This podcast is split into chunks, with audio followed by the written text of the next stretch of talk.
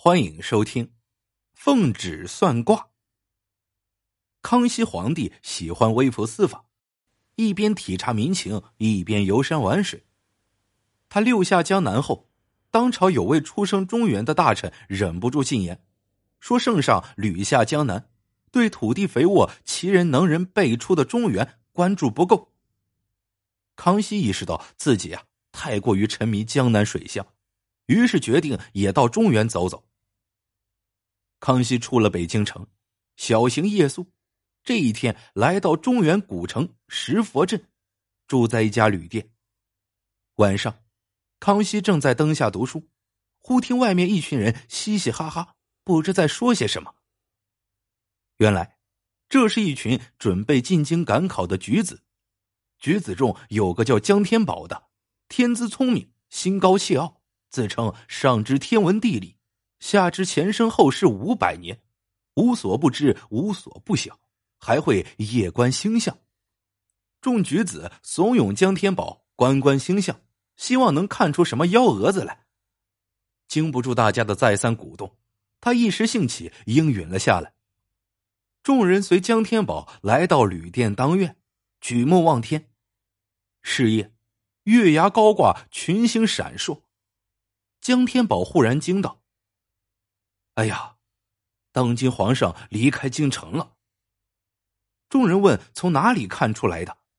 江天宝朝天一指说：“紫微星离位了，预示当朝天子已经离开了皇宫。”此时，康熙就站在院里那棵古树后面，听了江天宝的话，他并不在意。身为皇帝，要么在京，要么离京，无论什么人信口胡说。猜中率也是百分之五十。众举子很好奇，立即追着问：“江天宝，你再算一算，皇帝出京晚上铺的啥，枕的啥？总不会像咱老百姓一样睡地铺土炕吧？”江天宝掐指算了算，说道：“皇上今晚身铺柳，头枕肘。”不远处的康熙听的是清清楚楚。这一天，康熙进殿晚了，没有床位，因微服私访不方便透露身份，便找来簸箕铺在身下，胳膊枕着脑袋睡觉。那簸箕本是柳枝做的，这正应了江天宝所说的“身铺柳，头枕肘”。康熙没想到江天宝算得如此精准，心头一惊，匆忙起身离去。众举子对江天宝的推算半信半疑，又让他算算自己此去京城能否考中状元。江天宝掐指半晌，忽然低头垂泪。众人疑惑，问之再三，只答一句：“天不会我。”这一年，天下举子进京赶考，经过层层筛选，剩下十份卷子交到了康熙的龙书案。康熙一一审核，把目光落定在第一名的试卷上，忽然发现了江天宝的名字。康熙回想起在中原石佛镇旅店的一幕，心想：这江天宝居然能算出我出京晚上身下铺的什么，头枕什么，也算是个中原能人。于是便命人召江天宝到书房来见。天子召见，江天宝诚惶诚恐。进到宫来，目不斜视，头更不敢抬。康熙一拍桌子：“大胆江天宝，你给朕解释解释，什么叫身铺柳，头枕肘？”江天宝一听就懵了，这话他只在中原石佛镇旅店说过，怎么这么快就传到皇上的耳朵里？难道皇上当时就……他不敢再想下去。慌忙伏地磕头，请万岁爷饶命，罪民不该妄言。康熙语气缓和下来，问道：“要想饶你不死，你就算算，朕寿限几何，能执政多少年？”江天宝不敢抗旨，只得掐指片刻，答道：“皇帝爷，您于顺治爷十八年正月初九寅时继皇帝位，时年八岁，执政年限吗？说到这里，江天宝戛然而止。为什么不说了？康熙佯装不经意的问。江天宝此时已经吓破了胆，说道：“罪名说了，怕招致全家灭门之罪。免你罪责，快如实讲来。”康熙迫不及待的说：“万岁爷将于康熙六十一年十一月十三日驾崩，享年六十九岁，在位六十一年。”江天宝也是惊晕了头脑。康熙稍一催问，他就老实交代了。皇帝的生死岂是平头百姓能断言的？江天宝说出那句驾崩的话，立马后悔了。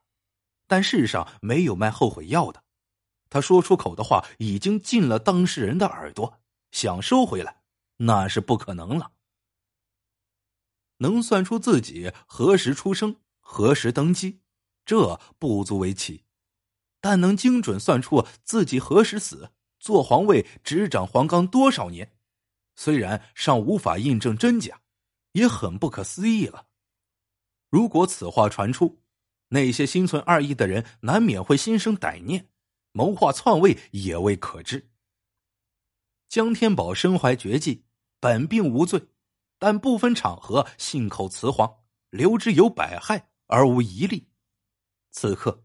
康熙已经动了杀机。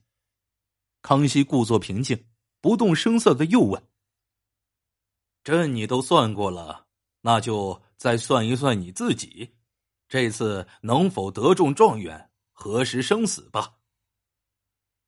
江天宝早吓得魂飞魄散，他答也不是，不答也不是。如果回答自己会高中状元，康熙一定会取消他的状元资格。如果答自己能活到一百零八岁，康熙肯定会立刻砍他脑袋。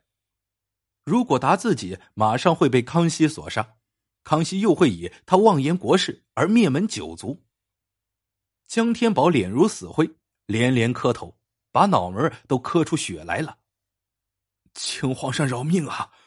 罪名千不该万不该，不该妄论圣上龙继天年。江天宝。一句话可以兴国，也可以亡国。你也是识文断字之人，难道不懂病从口入，祸从口出，天机不可泄露吗？康熙看着浑身如筛糠的江天宝，冷笑一声问：“既然知道有罪，那该如何惩罚呀？”小民罪该万死，请皇上饶命。慌乱中，江天宝眼珠一转，看见地上有根银簪，那是他刚才死命磕头掉下来的。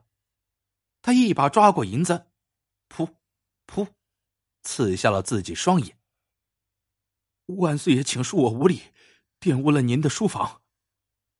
面对眼前江天宝如此举动，康熙也是心中一颤，转念又想：虽然此人不宜留在世间。但若自己因妄言杀人，岂不落个滥杀无辜的千古骂名？于是，康熙正色道：“罢了，凭你这般鸡肠鼠胆，怕是做不了高官的。天高地阔，就留你一张嘴，混口饭吃，算卦去吧。”江天宝诚惶诚恐，磕头谢主隆恩，匆匆离开京城。后来，算命瞎子江天宝成为康熙年间的第一神算。据说，在他背上总斜插着一面小旗，上写四个字：“奉旨算卦。”老百姓不明白是何意思，江天宝也从不解释。因为生意很好，不愁吃喝，江天宝乐得自由自在，寿至一百零八岁，无疾而终。